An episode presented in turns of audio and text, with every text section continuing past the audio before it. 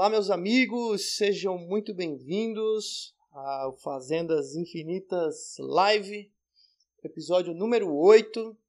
Estamos dando continuidade é, ao nosso conteúdo aqui. Então, primeiro, te agradeço a estar aqui com a gente. Se você está desde o primeiro, é o nosso seguidor fiel, amigo próximo. Deve ter ouvido bastante coisa aqui, né? Já são sete completos, né? E oito que estamos fazendo hoje. Então, é algumas horas de conteúdo já. Então, muito obrigado se você está ouvindo desde o primeiro. Se não, se você está ouvindo, se esse é o primeiro que você está ouvindo, volta no primeiro, começa a ouvir de novo. Né? Maratona aí, vai, põe para ouvir e vai ouvindo a gente. Que isso é muito bom, que ajuda, incentiva a gente a continuar fazendo, distribuindo esse conteúdo para vocês. E você sabe que você tem que se inscrever no canal da Trato no YouTube. Isso super ajuda. Deixar o like no vídeo, comentar, manda um comentário, fala alguma coisa, reclama de alguma coisa, critica, manda uma sugestão, mas reaja, fala alguma coisa com a gente, né? É super importante porque isso aqui é colaborativo. Isso tanto serve para você que está ouvindo, que está ouvindo um conteúdo, quanto para a gente que, tá, que estamos produzindo conteúdo também eu estou aqui para aprender também, aprendo bastante coisa a partir do que, do que me falam, né? do que interagem comigo. Então, por favor, faça a sua parte, né? de, é, não só de ouvir, mas de ouvir e tomar alguma ação. E essa ação pode ser mandar uma mensagem para gente, no comentário, um e-mail, enfim, participe. Né? E hoje a gente vai falar aqui a gente, né? porque você está aí ouvindo comigo, é, eu vou contar um pouco, uma continuação da história que eu comecei dois episódios atrás em que eu falei sobre sucessão familiar, é continuação daquele assunto, né? Que eu vou colocar um pouco mais da minha história a partir daquela aonde eu parei ali na, naquele episódio anterior, que eu falei que quando eu comecei a trabalhar na fazenda, comecei a ver, né, no mundo agro essas questões de, de sucessão familiar, e aí contei umas histórias de, de sucessão familiar que acabaram bem, outras que acabaram mal, mas não não, não cheguei a contar e dar mais detalhes sobre a minha história daí para frente, do que, que aconteceu, porque isso foi em 2015, todo aquele início que eu estava ali 2015 e 2016. Em 2016 eu realmente virei o gerente da operação da fazenda, na, na família da minha esposa. Então, né, voltamos nesse assunto aí da sucessão, né, de trabalhar com a família. Então, eu hoje vou contar um pouco mais sobre isso, né? Vou trazer um pouco mais essa parte dos detalhes do que, que aconteceu, quais foram os desafios que eu passei, as dificuldades, as coisas boas, né? O que, que teve de positivo, enfim, de curioso. Vou, ao longo do, do que a gente for falando aqui, eu vou lembrando de algumas coisas, mas a princípio já pensei algumas coisas importantes aqui que sempre vale a pena ser faladas, né? E vamos chegar até no momento de hoje, que é onde a gente trabalha, né, com aqui hoje na, na Trato, com várias famílias, várias empresas familiares. Então temos vários casos aqui, tem família com vários perfis diferentes de forma de atuação, de forma de interação entre elas, né? Então tem família que família que está muito muito bem, está junta, está trabalhando junto e tem ali dificuldades porque estão juntos. Já tem outras famílias que está cada um num lugar e cada um querendo uma coisa diferente e a dificuldade é porque ninguém se junta. Então tem exemplos dos mais variados aqui para dar que eu vou falar um pouco mais no fim, né? Então, começando aqui, vou te explicar bem assim o que, que aconteceu no começo quando eu cheguei na fazenda, né? Porque tinha esse desafio de que eu não era um cara que tinha experiência com fazenda. Na verdade, não sabia era de nada, né? Sabia mal andar de cavalo, que era só subir no cavalo e andar para frente, né? Nele, né? Não sabia mexer com gado, não entendia a lógica do negócio e nem das coisas do dia a dia da fazenda, né? Porque ali é um universo, né? Você que está acostumado, que cresceu nesse meio, sabe bem do que eu estou falando, e você que está chegando agora também, né, no, no, nesse meio, já deve estar tá aprendendo que cada dia a gente descobre uma novidade, né? Então a gente tem que interagir tanto com os bichos, tanto com as plantas e o crescimento das plantas e o que, que aconteça, quanto para a questão do maquinário, né? aprender questão de tratores, implementos. E aí isso envolve as pessoas que trabalham nesse negócio, que entendem dos animais, das plantas, do maquinário, entende de toda a infraestrutura do, né, que vai numa fazenda e, e, o meu desafio é que eu tinha que aprender com eles. Porque eu tinha feito curso de formação, assim que eu tinha falado anteriormente, cultura de corte, gestão de propriedade e tal, é, mas isso é uma coisa muito do da parte da pecuária em si, a lógica do negócio. Mas quando você vem para o dia a dia da fazenda, tem um monte de coisa que não existe curso para te ensinar, né? Até existe, né? O curso começando na pecuária, você que já sabe, né? Que já foi meu aluno, que a gente lançou aí em 2021, que eu falo muito sobre essas coisas do dia a dia e tem módulos para falar sobre né, as diversas coisas que existem numa fazenda que ninguém ensina em lugar nenhum para você. Você vai aprendendo na raça, né? vai aprendendo com quem já estava lá, com quem já tem a experiência e nem sempre a gente aprende da maneira certa, né?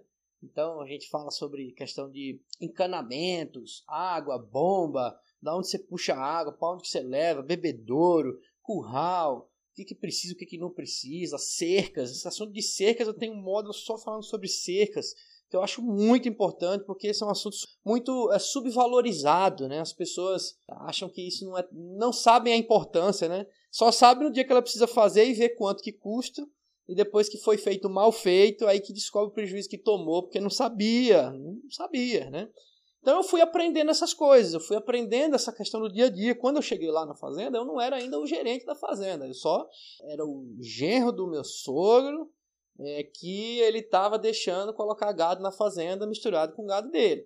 E depois de um certo momento, ele me arrendou uma parte, um pasto lá, e falou: Isso aqui você fala o que você quiser. E é ali que começou o desafio, porque eu tinha que fazer cerca elétrica. Né? Então, implantação da cerca, a parte física da cerca já foi uma coisa que eu comecei fazendo algumas coisas erradas ali. Né? não só que eu, a questão de que os morões eu usei morão mais grosso, então já gastei um pouco mais de dinheiro. É, a questão dos isoladores dos fios, fiz daquele estilo que muita gente ainda faz, mas que eu já aprendi que é o pior jeito de você fazer, que é furar o morão e passar aquela mangueirinha amarela para passar o fio de choque dentro. Aquilo ali é uma porcaria. Tá? Se você faz isso, não faça mais. Você já fez, não faça mais, porque aquela mangueirinha sai, aquela mangueirinha resseca, quebra, e aí depois de alguns anos você vai ver que você tem lá quilômetros de cerca, tudo feito com aquela mangueirinha e é um, é, é um desastre aquilo dali para trocar. Enfim, né? Fiz algumas coisas, fui fazendo algumas coisas erradas ali e aprendendo, né? Fomos aprendendo. Tive que puxar água, né? Eu ia ter que botar bebedouros, eu ia ter que puxar água de um outra de um reservatório de água que tinha no alto da fazenda para descer por gravidade. E aí vem toda aquela coisa de qual é a escolha do encanamento que você vai usar, como que você vai fazer, por onde que vai passar. Então, na teoria, parece muito fácil isso, né? Quando você pega assim, não, vou fazer, é só puxar. É só puxar? Vai lá para você ver como é que puxa. Vai lá para você ver que o chão tá duro e o, e o sulcador que passa fazendo buraco não tá furando o chão. Vai lá para você ver que a quantidade de água que você vai usar, talvez é muita água e vai fazer falta no reservatório que tinha lá, que era calculado para aquela área da fazenda. Você foi lá, fez um furo e botou uma flange e botou um encanamento novo saindo dali. É, vai lá e descobre que o lugar que você puxou a boa parte ele é plano, não tem queda e só tem queda de um certo momento para frente. E se faltar água na caixa, ele pega ar naquele encanamento inteiro. E você tem que deixar a saída de ar para você tirar o ar. Enfim, você vai aprendendo essas coisas mas à medida que vai fazendo, vai se ferrando um pouquinho. Mas tudo bem, mas o, uh, esse desafio de ir aprendendo, né, toda essa, essa questão da implantação das coisas, o dia a dia, isso tem muito a ver com você ir aprendendo com os funcionários. Né? Então, eu, como era um cara inexperiente nesse assunto das coisas da fazenda, mas tinha experiência em lidar com as pessoas, eh, eu sabia e sentia que eu tinha que entrar na deles, eu tinha que ganhar a confiança deles eu tinha que ter o respeito deles, eu tinha que, que eles me vissem como um cara que estava ali para ajudar né, e não para atrapalhar a vida deles. Então, comecei a, né, ficava na fazenda, ia para lá bastante, eu não, ainda não era funcionário da fazenda, só ia lá a cada 15 dias ver o andamento das coisas, mas sempre queria, fazia muita questão de conversar com, o pessoal, fazer amizade, ficar com eles, né, entender a forma que eles pensam, porque é muito diferente, né? Eu sou um cara que eu vim de Maceió, da praia, depois estava em São Paulo, na capital, trabalhando em uma empresa muito grande, com muita gente, aquele ambiente corporativo, né? E aí de repente você vem para dentro de uma fazenda, você chega lá tem cinco, seis funcionários e é um pessoal mais velho, né? Nessa época tinham três funcionários de 50, 60 anos que já estavam há 20 anos trabalhando na fazenda. E aí como é que você faz para conseguir ganhar a confiança desse pessoal, né? Porque tem um grande problema que muita gente passa por isso nessa minha situação. Talvez muita gente, muitos de vocês se identifiquem, isso é coisa que você é o genro. Né? Você não é nem o filho. Né? Quando, quando vem o filho do dono, já é um lance. Você é o filho do dono. Né? Talvez você já conheça a turma ali há muito tempo que você é o filho do dono. Mas você é um genro, você é um cara estranho que está chegando lá e você não é filho dele. Então tem uma, uma diferença, tem um desafio aí. E eu lembro que no começo eu não tinha muito esse discernimento assim da importância de como me posicionar em relação a isso, porque quando você tem propriedade rural, fazenda, essas coisas, tem aquele aquela aura, né, de que o dono da fazenda é um cara rico, né? Então, se você é o genro dele, você tá com o burro na sombra. Eu, já, eu ouvi essa, essa frase, o cara falar isso pra mim, né? Chegou lá, conversou comigo, tal, não sei o que, falou: Ah, você é, você é o genro dele aqui? Ah, pá, então você tá com o burro na sombra. Quer dizer que você tá sossegado, né? Tá, você, você que vai ficar com isso daqui, isso aqui, você vai nadar de braçada aqui. Eu ouvi essas palavras, né? Você fala, cara, que absurdo, né? Tipo, não é isso. É muito pelo contrário. Eu tô vindo aqui para trabalhar bastante e colocando, né, nesse ponto, me colocando no mesmo nível da turma que estava lá para aprender com eles. Então, se eu estou na posição de aprender e aqueles são meus professores, eu não sou superior a eles, eu sou inferior a eles. Né? No mínimo, eu estou igual, mas sou inferior porque eu estou aprendendo com eles. Então, você me colocava nessa posição. E eu sei que essa, essa forma de agir, essa forma de trabalhar com eles, foi me dando uma confiança e foi dando para eles também um sentido assim de que eu era alguém que eles queriam estar tá junto. Então eu fui ganhando a confiança deles, a gente foi se dando bem e até chegou o momento que surgiu o convite para que eu assumisse né, a gestão, a gerência, né, a parte operacional das fazendas. Né? E eu fiquei, foi um choque para mim, porque eu não achei que isso fosse acontecer.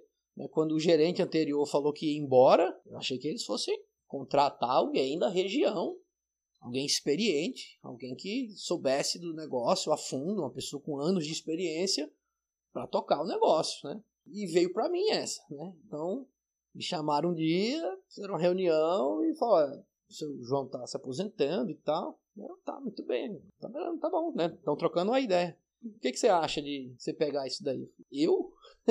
eu né, moro em São Paulo, eu vou lá cada 15 dias. Como, como é que vai ser isso, né? O pessoal lá é eu tô aprendendo com eles, como é que eu vou dar ordem neles, né? Falou, não, o pessoa falou, eu acho que você tem capacidade de ir pra lá, de aprender e tal, porque assim, né, de, do serviço em si você tá aprendendo. Agora, de trabalhar, de mexer com as pessoas, de liderar a equipe, eu sei que você dá conta. Então, então muito bem.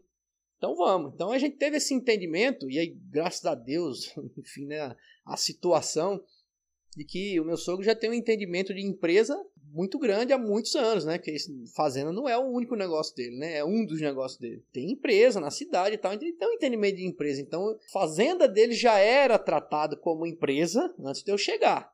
Então, eu também vim convidado nesse ambiente de empresa. Você vai vir para essa função aqui, você vai ser o gerente das fazendas, é o responsável pelas fazendas e tal.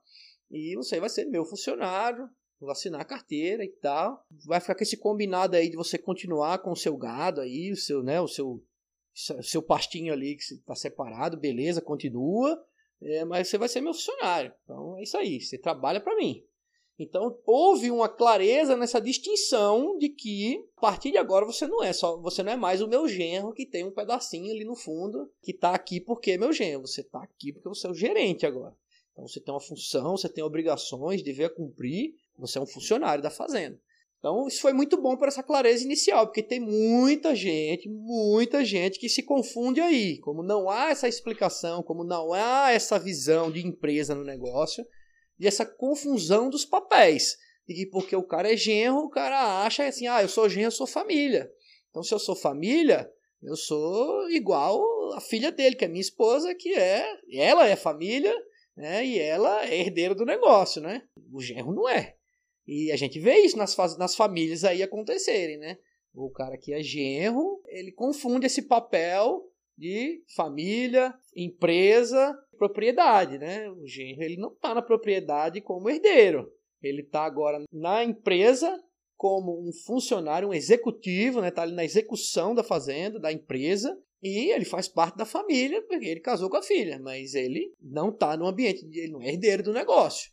Então, tem gente que se confunde com isso. Tem gente que se confunde, não entende essa diferença e em algum momento lá na frente vai haver conflito porque ele espera que ele tenha o mesmo tratamento e o mesmo é, a mesma forma de, enfim, de ser levado em consideração como se ele fosse parte disso tudo, né? Então, é importante haver essa separação que houve na nossa parte. Então, quanto a isso, foi muito bom, porque sempre foi muito claro. Então, aí eu comecei a trabalhar, assumi esse desafio, e eu mergulhei de cabeça aí nessa coisa de ser o gerente da fazenda, que precisava aprender do negócio. Estava já há um ano aprendendo e tinha que aprender ainda mais, porque agora tinha um desafio maior, tinha uma responsabilidade maior. Não era o meu gado que eu estava lá tomando conta lá que eu tinha responsabilidade, que o resultado bom ou mal era meu. Era da empresa, da família da minha esposa, do meu sogro, da minha sogra, o negócio é deles. Né? E agora eu sou um funcionário deles, então eu tenho responsabilidade sobre as coisas deles. Então aumentou né, a responsabilidade e eu tinha que, que me inteirar do negócio, fazer a coisa funcionar. Então a gente via, né, no começo ali, eu tinha essa coisa de, olha, eu preciso é, ganhar realmente a liderança dessa turma aqui, né? Dos funcionários. Porque até antes eu era só pela amizade, era conquistar os caras ali para ficar bem no dia a dia. Quando eu fosse lá, se eu precisasse dele pra, eles para algumas coisas ali, poder contar com eles, mas eu não dava ordem neles, né? Eu pedia, pedia, né? Ó, oh, será que vocês podem fazer isso para mim e tal? Eu pedia. A partir do momento que eu virei o gerente, comecei a dar ordem, né? E ao longo desse tempo foi mudando alguns funcionários, né? Então foi saindo um, foi entrando outro, saiu um, entrou outro. E aí quando foi entrando uns que entrou junto comigo, né? Então era a minha oportunidade de começar a moldar do jeito que eu entendia que deveria ser, ou que poderia ser, pela minha experiência anterior em liderar pessoas, né? Então, meu estilo de liderança ele é um estilo diferente de liderança do meu sogro, por exemplo. É um estilo de liderança diferente do gerente anterior. Né? Cada um tem o seu estilo, cada um tem um jeito de, de liderar, né? E isso daí foi um momento em que foi uma revolução, vamos falar assim, na minha vida, porque eu passei a passar a semana inteira na fazenda, então praticamente estava morando na fazenda, e no fim de semana eu voltava para casa em São Paulo, né? A semana inteira dormindo, acordando, nem saía de dentro da fazenda, só saía da fazenda para ir na cidade comprar alguma coisa voltava para a fazenda. E então lá eu dormia, lá eu acordava, lá eu vivia, né? Eu vivia dentro da fazenda. E aí vale a pena contar assim essa coisa que foi o funcionário que entrou lá, que era o peão, o capataz, né? o cara responsável pelo gado na época, que era um cara que ele tinha a minha idade, mas era um cara que já era muito experiente, porque começou a trabalhar desde cedo, então na época eu tinha 28 anos, ele também tinha 28 anos, mas ele trabalhava com gado desde 15. É um cara muito experiente. Só que era aquele típico peão louco. Esse cara louco da cabeça, assim, peão. É aquele peãozão que o cara faz, faz coisas que você não acredita. Você vê ele fazendo, você vê e você não acredita que ele fez aquilo. É, em relação a mexer com gado, em relação a, a maneira de, de ser e de agir, assim, realmente é algo é, fora da média, vamos falar assim, né? Aqueles caras extremamente é, sem juízo, né? Vamos falar assim. E eu gostava muito dele, porque eu não sei, a gente gosta de ver pessoas diferentes assim. Um cara que era muito. trabalhava muito, era muito trabalhador. Então, né, porque o cara era. Normalmente a gente tende a confundir muitas vezes o cara que é muito bom peão com um cara meio, meio folgado, gosta de ficar atrás de, sei lá, de ir pra festa, pular em rodeio e tal. E não era, tá? Era um cara muito trabalhador, o negócio do cara era trabalhar, acordava cedo para trabalhar, fazer as coisas dele, trabalhava até a hora que precisasse, sem reclamar, um cara com muita energia e tal. Só que era um cara meio louco, assim, aqueles caras que, né, gosta de estar tá atrás de, de caçar porco, tudo bem que tem muitos amigos que caçam porco também, mas o cara que fica de madrugada, três horas da manhã, escondido num, em cima de uma árvore, esperando um porco passar para caçar, eu, eu, eu, acho o cara meio doido, tá? Eu mesmo não dou conta de fazer isso, não. E assim, ficcionado nisso, sabe? Aquela coisa que move a vida do cara atrás disso e, e fazia traia. Cara bom com couro, sabia mexer com couro, sabia, então ele fez traia para mim, cabeçada, peiteira, muito bom de serviço desse tipo de serviço e tal, e sabia de tudo de gado, assim, de mexer com gado. Só que ele era um cara que eu aprendi muito com ele e aprendi muito depois, com o tempo passou, aprendi muito sobre como não ser, né? Não deixa que o cara faça isso, não deixa que seja assim na fazenda, né? Não pode, você não pode deixar que isso aconteça. Por quê? Porque acabou atravessando o limite daquilo que muita gente até me pergunta às vezes sobre isso assim, ah, mas não tem que ter um limite de você tem que ser amigo dos funcionários, né? A gente fala sobre gestão de pessoas, você tem que ser amigo das pessoas, você tem que conversar, você tem que trazer igual ali, né? Não pode ter muito aquela separação, ah, porque você é peão, você senta para almoçar lá embaixo, lá, eu almoço aqui, você, né, não, não, senta aqui na mesa para almoçar comigo. É, então, uma das coisas que eu muito admirei, né, assim, quando comecei a conviver na fazenda ali com meu sogro e tal, é que todos os funcionários almoçam na mesa junto com todo mundo, assim. Se tiver junto, tá aqui, senta aqui para almoçar, senta aqui puxa a cadeira, né? E, esse pessoal, pessoal às vezes mais simples assim, até fica com vergonha, né? Não, não, não, não, não, vamos almoçar aqui não, vamos almoçar lá embaixo, não, não, senta aqui para almoçar aqui. Isso é um detalhe, né? São coisas pequenas, mas que eu vi muito valor nisso, né? Então, essa coisa de que você tem que andar próximo, mas que aí foi esse peão que me ensinou bastante sobre isso do que tem que ter limite, porque na hora que passa do limite começa a ter problema. Aí você vê o cara começar a falar coisa que não deve falar, porque ele acha que tem liberdade. Então você chama o cara para beber, você bebe com ele na casa dele, ele vem na, né, na casa, enfim, você tá junto ali fora da hora de trabalho amizade e tal, o cara começa a criar asa, começa a falar o que não deve, começa a agir de forma que você fala assim, ó, opa, perdeu a mão nisso daqui, né? Perdeu o limite. Então eu aprendi muito, principalmente sobre essa questão de, na época eu não sabia muito de manejo de gado, eu não sabia muito como manejar gado, eu, tava, eu tinha que fazer o que eles diziam, né? Eles que faziam, né? Eu só era observador daquilo, né?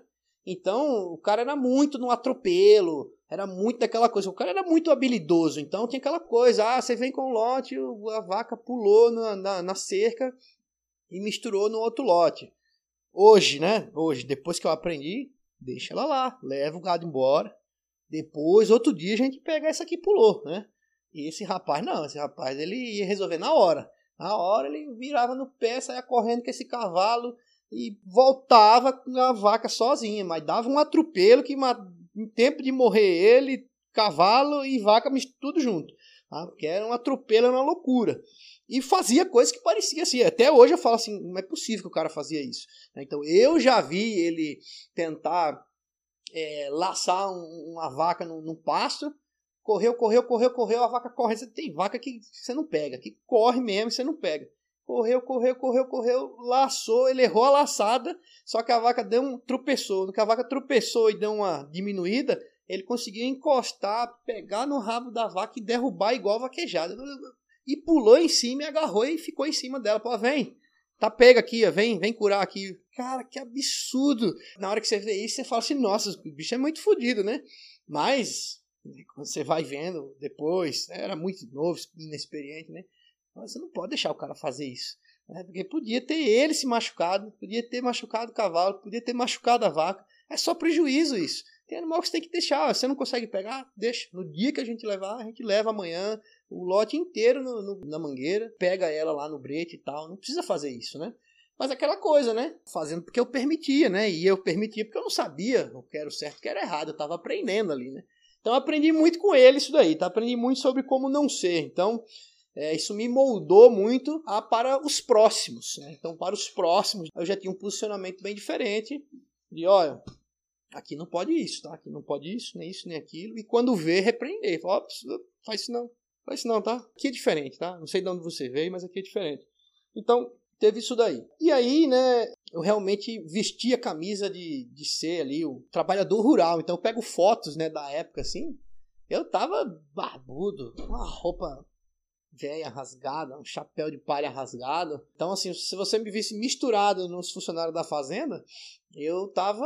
Eu era um deles, né? Eu não era o diferente, bonitinho, com roupinha nova, chapéuzinho limpo, não era. Eu tava igual eles, misturado no meio deles. Então, isso para mim foi muito importante para ganhar o respeito deles. Então, essa turma que trabalhou comigo desde essa época, até hoje tenho muita amizade, muito respeito com todo mundo, porque conquistei isso, né? Fiz por merecer, aprendi o negócio junto com eles e passei a ter poder dar ordem e cobrar as coisas, porque agora eu sei o que eu estou falando, né? E também tinha um outro ponto importante, né? Para quem fica em fazenda, né? fica sozinho em fazenda, por aí, né? Se é gerente, se é filho do dono, enfim, se é o dono da fazenda, você sabe disso. Fazenda é um negócio que ainda assim tem muita insegurança, porque não tem muro, né? Tem muitos lugares no Brasil que é muito inseguro, que tem assalto mesmo em fazenda, o cara chega lá, amarra todo mundo, rouba tudo, bate em todo mundo. E nessa época eu também tinha muito esse medo e, e então fazia questão de ficar aparecendo que se você chegasse na fazenda lá, perguntasse, né, se, se você quiser identificar quem que é o dono aqui, só não era eu. Eu estava igual eles, do mesmo jeito. Então não, não era eu. Eu dava sempre de preferência a andar no carro da fazenda, que é um golzinho bola 99. Andava só no carro da fazenda, nem andava no meu carro para ir na cidade. Na cidade ninguém me conhecia, não ficava em bar, e, na praça, conversando com todo mundo, para todo mundo saber quem é, que veio daquela fazenda. Nada, né? low profile totalmente. Só ir no comércio, comprar o que precisa e acabou, porque realmente tinha muito medo disso daí. Teve uma época que estava tendo muito assalto aqui na região, então a gente tem que ter esse cuidado. Enfim, né? Só veio ver essa lembrança de que porque que eu andava desse jeito no meio deles, que tinha esse viés também, diz, olha, eu, eu, tenho, eu tenho medo de ser assaltado, dos caras achar que eu sou o dono aqui, né? Que achar que eu sou filho do dono, querer me sequestrar aqui e pedir resgate, porque não vão pagar não, eu não sou filho dele, não. eu sou genro dele. Sou só um funcionário aqui, tá? Eu sou o gerente da fazenda. Então, se, sempre tive esse posicionamento e quando o pessoal chega lá, ah, você é o quê? Eu, falo, sou o gerente da fazenda. Só descobri que eu era genro do dono se conversasse com os outros, se alguém falasse, que eu não falava. Ah, não, porque eu sou o genro, não, sou o gerente da fazenda. Né? Sou pior igual todo mundo aqui. É, enfim, e outro ponto importante é essa questão da. da né, Estou falando dessa questão da interação com as pessoas, também por uma questão do, do projeto que eu estava fazendo meu, do gado ali, que ele passava por uma intensificação. Então eu estava fazendo intensificação da pastagem. Eu coloquei é, cerca elétrica, reduzi em 16 piquetes uma área que era inteira, fiz 16 piquetes, coloquei água, coloquei coxo para colocar proteinado uh, e adubação e tudo mais, então eu intensifiquei, é um projeto de intensificação. Entenda, quando você faz um projeto de intensificação, é, você aumenta o risco do negócio porque precisa de trabalho, tá? Dá trabalho, dá mais trabalho. Os projetos de intensificação eles dão mais trabalho para as pessoas que estão na fazenda do que um pasto inteiro. Né? Se você põe o gado num pasto inteiro que bebe água no açude, você passa lá só olha o gado. Você olha o gado, tá tudo certo. Uma vez, de vez em quando, você passa na beirada das cercas para ver se não tem cerca quebrada. E na verdade você só vai ver se a cerca está quebrada se der falta de algum animal. Contou, faltou, e você vai procurar. Aí você procura, vai ver se tem né, rastro na, na, na, beira das cercas para ver se algum animal pulou, se quebrou a cerca e tal. Então é muito mais tranquilo a fazenda extensiva no ponto de vista de cuidar da fazenda. É, não dá trabalho. Quando você vai para a intensificação, dá trabalho. E dá um trabalho que não é nem o trabalho pesado, é um trabalho de verificação. Você tem que estar tá verificando sempre. E isso, para o funcionário comum da fazenda, você está dando trabalho para ele. Então, por exemplo, uma cerca de choque, você tem que verificar ela todo dia se ela está funcionando. Você tem que ir lá e medir ela todo dia, porque se um dia que ela fica sem funcionar, o gado quebra a cerca, porque o gado descobre que ela está sem funcionar. O gado, o gado testa a cerca todo dia. Aí o gado descobre que ela está sem funcionar, aí acabou, porque não é fio que segura, o que segura é o choque.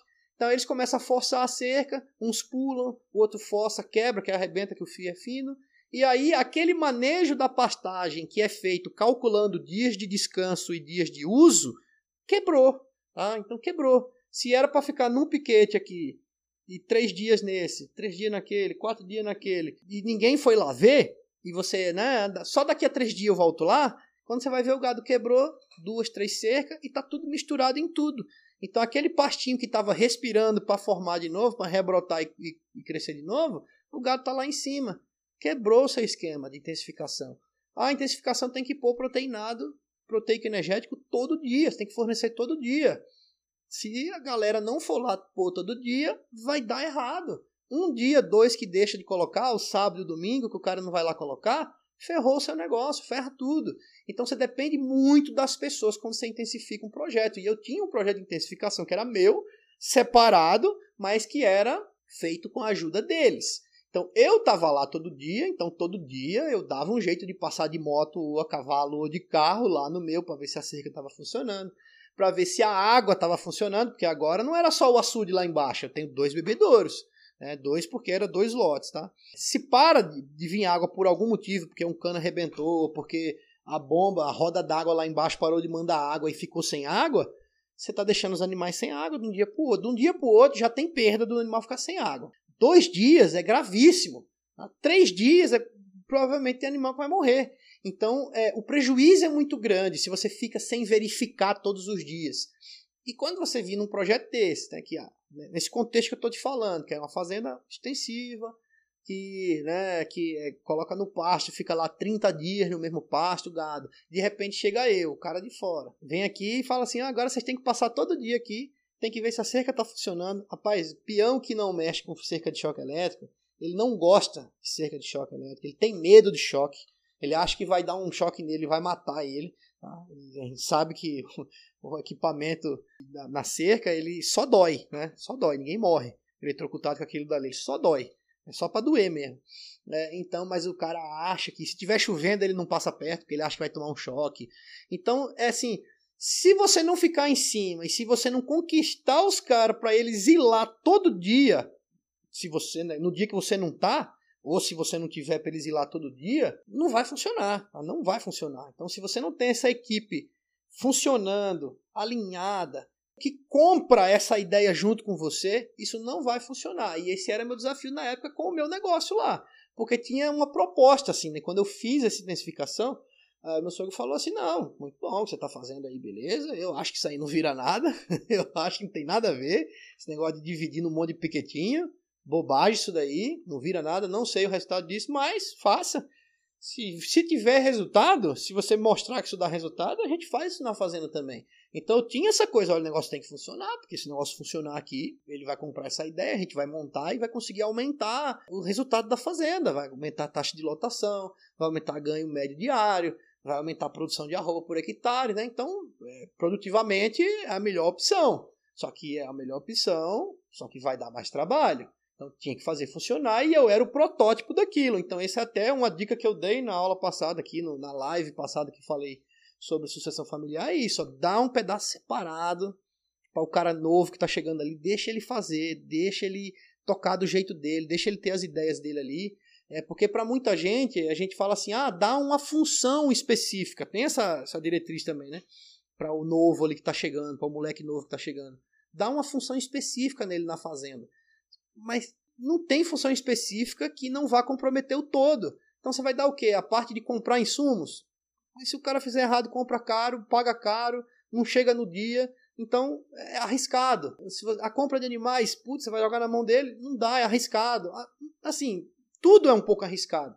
Até lembro de uma palestra que eu estava presente no dia, que foi o Daniel que fez, Daniel Pagoto fez um dia, um evento aqui com o pessoal do GPB, que estava falando sobre essa coisa da sucessão, de assim, olha, deixa o cara errar um pouco, deixa ele ir dando as cabeçadas dele, deixa ele ir aprendendo para ele ganhando casca.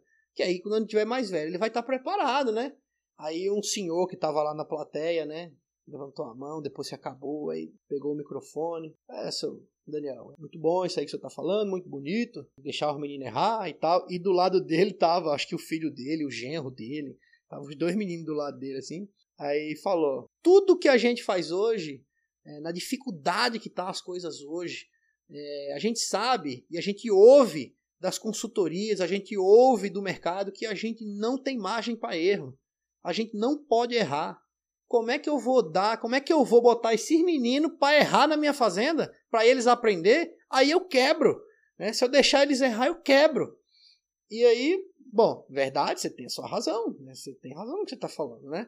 Então, nem lembro exatamente como foi que o Daniel contornou essa aí, né, dessa pergunta do cara, com certeza aquele cara ali era um cara que construiu todo o negócio, jamais quer ver alguma coisa sair errada, ele quer o um negócio indo só para frente, ele não aceita perder, né? E no momento da vida dele ali que ele sabe que ele não pode errar, não sei, não sei quanta dívida esse cara tem, né? Não sei qual foi o resultado anterior do, dos anos anteriores para ele, não sei qual o relacionamento que ele tem com os filhos, o genro dele, enfim, né? Eu, eu acho que era o genro que tava do lado dele, assim, tava. Ele não sabia unificar a cara com essa pergunta do cara, né? Tipo, é, como é que eu vou deixar ele errar na fazenda, né? Eu quebro se eu deixar ele errar, né? E aí eu lembro desse direcionamento, que depois eu conversei com o Daniel, falei, cara, é isso daí, você tem que dar um negócio separado pro cara. Dá um pedacinho, o mínimo viável ali, um pedacinho, faz o que você quiser aí, vai aprendendo aí. Ou então, dá um lugar fora para ele, arrenda um sítio fora. Tá aqui, o dinheiro tá é esse, o recurso é esse, se vira lucro é seu, prejuízo é seu, enfim, cada um tem um jeito de resolver. Mas o nosso jeito de resolver acabou sendo esse, de, de ter um negócio separado, e que se esse negócio separado desse, desse certo, quem sabe poderia funcionar no resto da fazenda. Então eu tinha um compromisso ali de fazer o negócio funcionar, e isso passava por uma equipe que estivesse alinhada comigo, que comprasse a minha ideia e quisesse me ajudar. E foi o que aconteceu. Eles super quiseram me ajudar, me ajudaram em tudo, muitas vezes, assim, demais, assim, eu né, só tenho a agradecer essa turma que trabalhou comigo desde o começo, né? Então, esse cara que eu falei aqui, o, fala o nome dele, Wilson Chambré, aprendi muita coisa de como não deveria ser, porque eu permiti que fosse, mas aprendi muita coisa de como deveria ser. Né? Então, muitos valores aprendi com ele, sim, todos os que vieram depois, né? Então, o Leandro, o Bazuca lá de Guaimbê, que é da outra fazenda também, que é um cara que me ensinou bastante.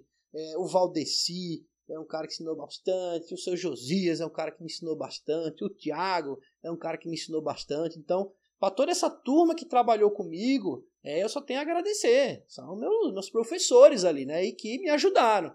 E que eu estava sob a liderança deles. É, então, a minha liderança com eles não era de ditador, que eu mando, vocês obedecem. Olha, eu preciso resolver isso daqui. Vocês estão comigo?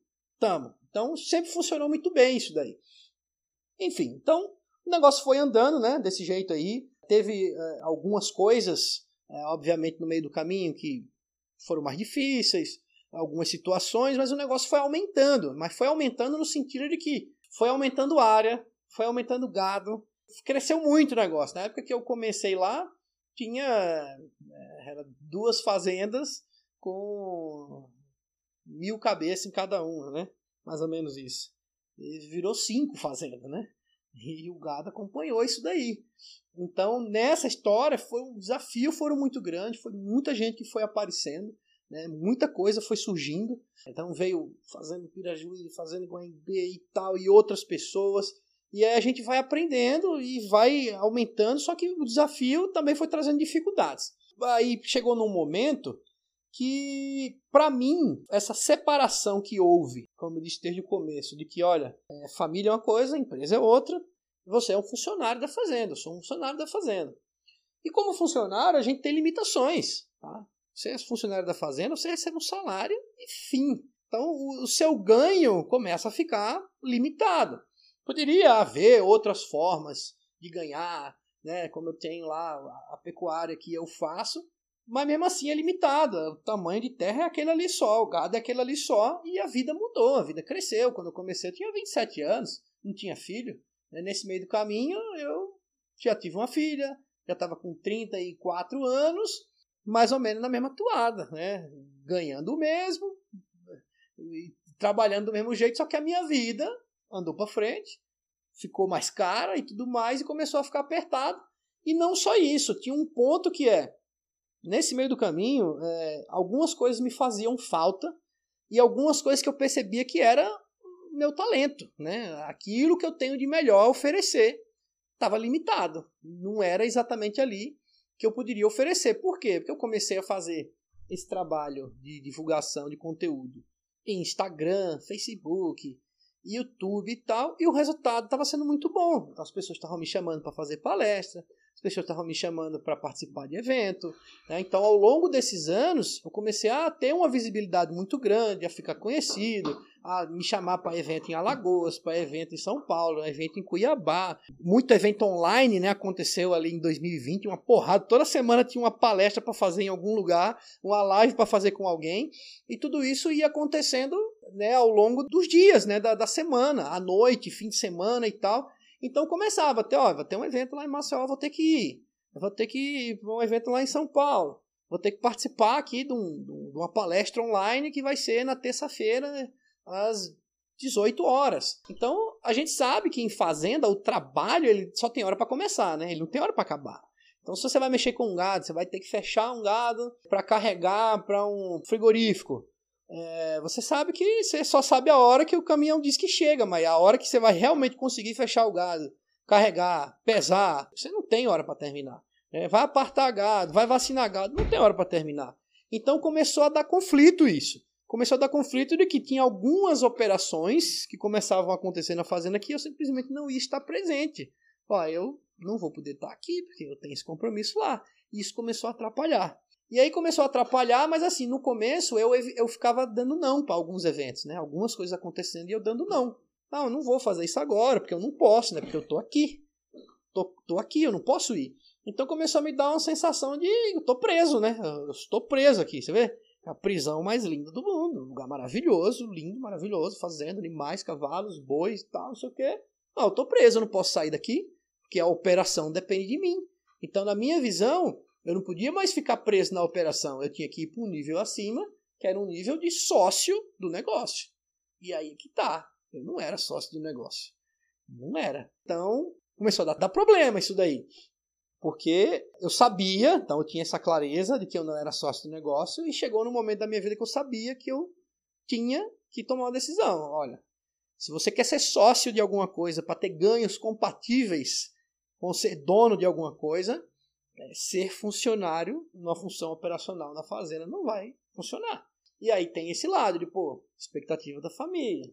O pessoal precisa, mas eu também preciso. Então a gente começa a medir né, o que, que é mais importante. E outra, né? Onde que eu entrego realmente a diferença? Onde que realmente está o meu melhor? Então eu já tinha feito esses trabalhos anteriores do coaching, que eu aprendi onde estava o meu melhor. O meu melhor ainda é na comunicação, é no lidar com as pessoas, e que ficar ali na fazenda só trabalhando na operação da pecuária, estava limitado. Então eu nem estava desempenhando o meu melhor, nem estava ganhando de acordo com a vida que eu precisava. Então, as coisas que eu fazia extra fazenda para ganhar o dinheiro a mais, para entregar aquilo que eu faço de melhor, estava conflitando. Então, juntou todas essas coisas. Então, aí a gente, um belo dia, né, estava tendo insatisfações de todas as partes. Né? Eu estava insatisfeito com o andar do negócio, e o meu sogro também estava insatisfeito com andar do negócio, porque eu também não estava dedicado 100% ao negócio lá. Né? Porque eu estava já em algumas situações, muitas vezes, olha, eu não vou poder estar aqui, tá? Eu vou Vou pra, vou pra Maceió participar do, do encorte lá. E ele nunca disse não para isso, né? Falou, tá bom, você vai, vai, né? Mas aí no outro dia você sabia que tinha embarque de gado, que tinha alguma coisa que precisava que eu tivesse lá, ou não, né? Enfim, mas é, tava dando conflito isso daí.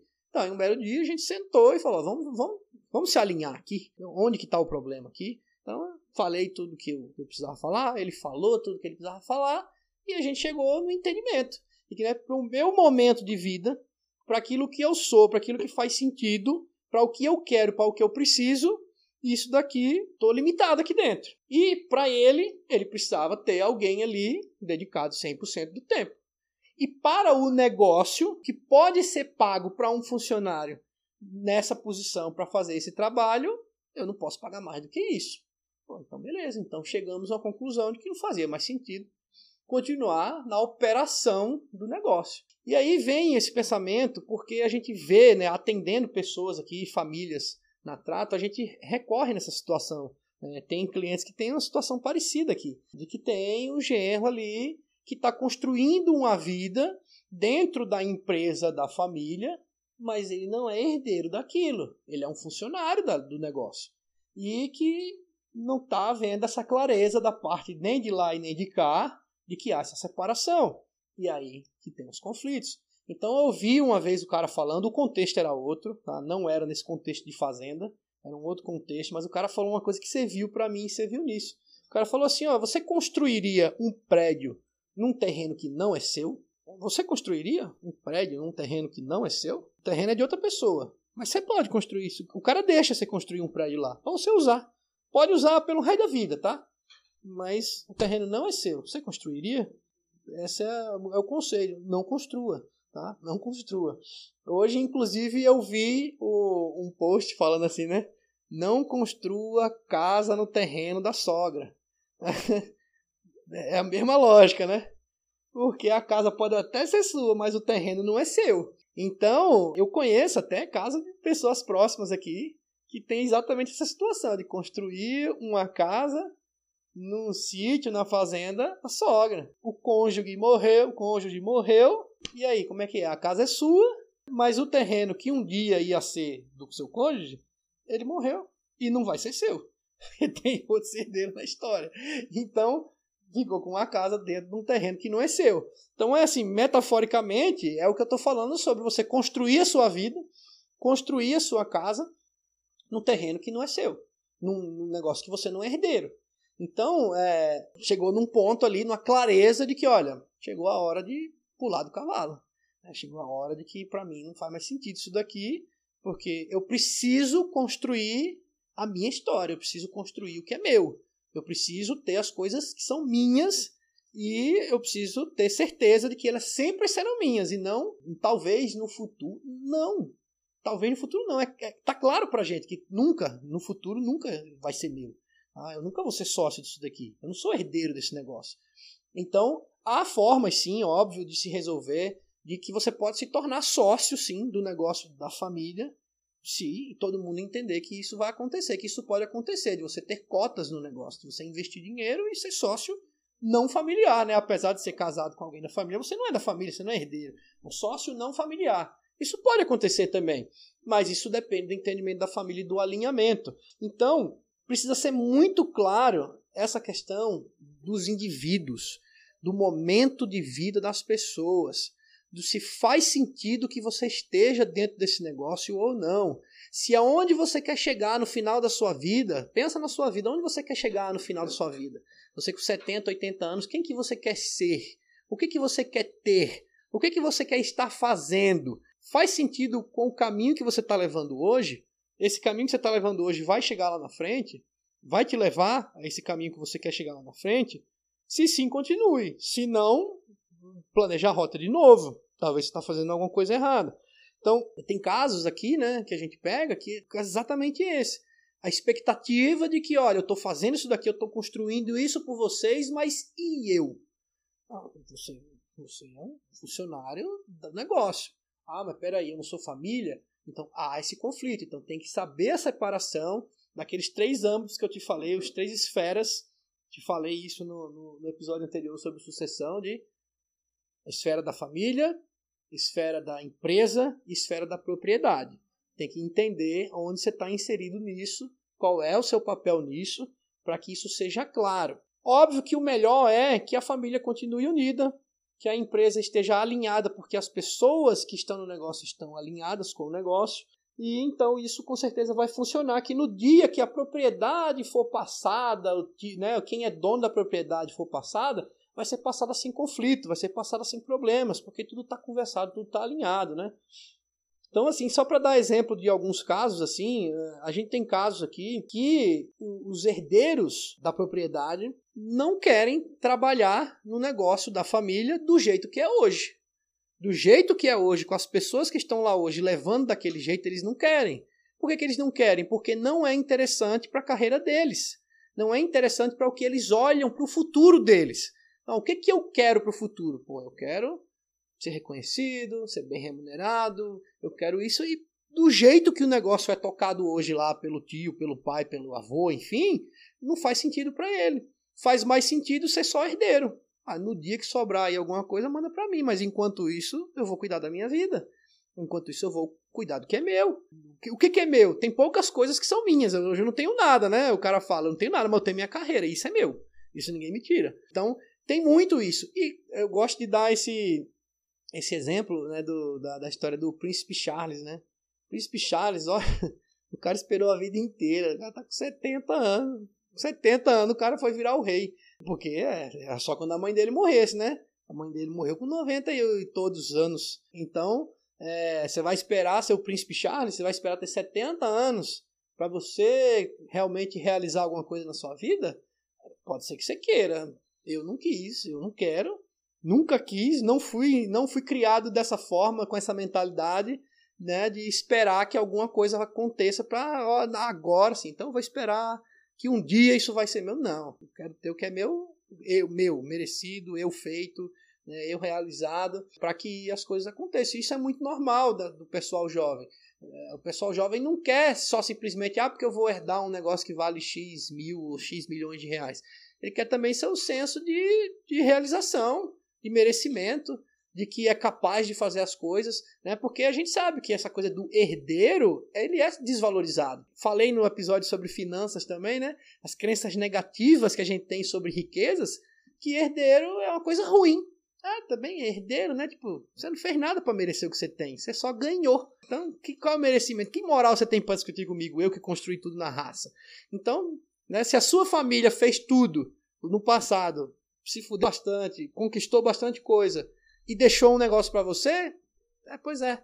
é onde muita gente pega nesse sentimento de culpa, que você é culpado, tá? porque você não mereceu o que você tem. Então você tinha que era trabalhar e se lascar igual todo mundo para conseguir. E para dar também mais algum exemplo aqui, né, de, de, famílias que a gente atende, já tem famílias que é totalmente, totalmente o contrário. Tá todo mundo alinhado, tá todo mundo querendo o bem comum, todo mundo quer continuar no negócio, não sabe muito bem ainda que papel cada um vai fazer, mas eles sabem que eles querem honrar a história da família que saiu do zero lá no passado, que construiu, que construiu, que passou por dificuldades, e eles não querem ser as pessoas que vão destruir. Eles querem continuar. Eles querem que o negócio seja, eles tenham o merecimento de que eles não só continuem, como aumentem o negócio. Né? Eu já ouvi alguém falando assim, né? Olha, tem muita gente que fala assim, ah, é, é orgulho para o seu pai que você manteve o que ele, o que ele deixou para você, né? Eu vi um, um senhor falar isso. Falou, orgulho é seu pai ver que você aumentou, que você continuou aumentando, porque ele aumentou a vida inteira. É, Para algumas pessoas é muito diferente isso, né? A gente tem caso, né, família aí que o, o pai com 72 anos ainda está super acelerado pensando em crescimento, pensando em investimento, pensando em novas áreas, em novos negócios, em, querendo crescer, porque para ele, foi um cara que saiu do zero, não crescer é um risco. Não crescer todo ano é um risco. Se ele ficar igual todo ano, para ele, ele está perdendo, ele está ficando para trás. E já os filhos já têm uma percepção diferente, porque crescer envolve risco. E se isso que a gente for fazer nessa nova área der um bizil lá, aquilo ali, aquele documento que falta, aquilo ali que tem que fazer, que talvez não vai dar certo, e se a gente perder o que a gente já tem? Né? Envolve risco. A gente prefere não perder o que a gente tem. O pai com 72 ainda está querendo aumentar. Né? Então, você vê como tem essa questão de alinhar as pessoas. Todo mundo presentes, alinhados juntos, com o mesmo rumo, com o mesmo propósito, com a mesma finalidade. Né? Então tem a coisa de sonhar o sonho comum. Todo, é o mesmo sonho para todo mundo? Ah, tem um filho que o sonho é diferente, ele quer outra coisa da vida dele, ele sonha outra coisa, e a gente tem que entender que também pode acontecer isso. A gente fala sobre essa questão de sucessão familiar, empresa familiar, fazenda ser infinita, a fazenda continue para as próximas gerações, mas existe uma coisa que é, você pode, os seus filhos, ou você, enfim, pode ser herdeiro de um negócio, você pode pegar um negócio, você pode ser sócio do negócio, não necessariamente você tem que trabalhar nesse negócio. Não é o que você gosta de fazer, ah, você é sócio, você tem papel como sócio, você tem que participar das reuniões trimestrais do conselho, você tem que dar sua opinião, você tem que colocar responsabilidade, mas você vai livre para fazer outra coisa. E nesse modelo antigo, né, o pessoal mais antigo de fazenda, eles não veem muito essa possibilidade.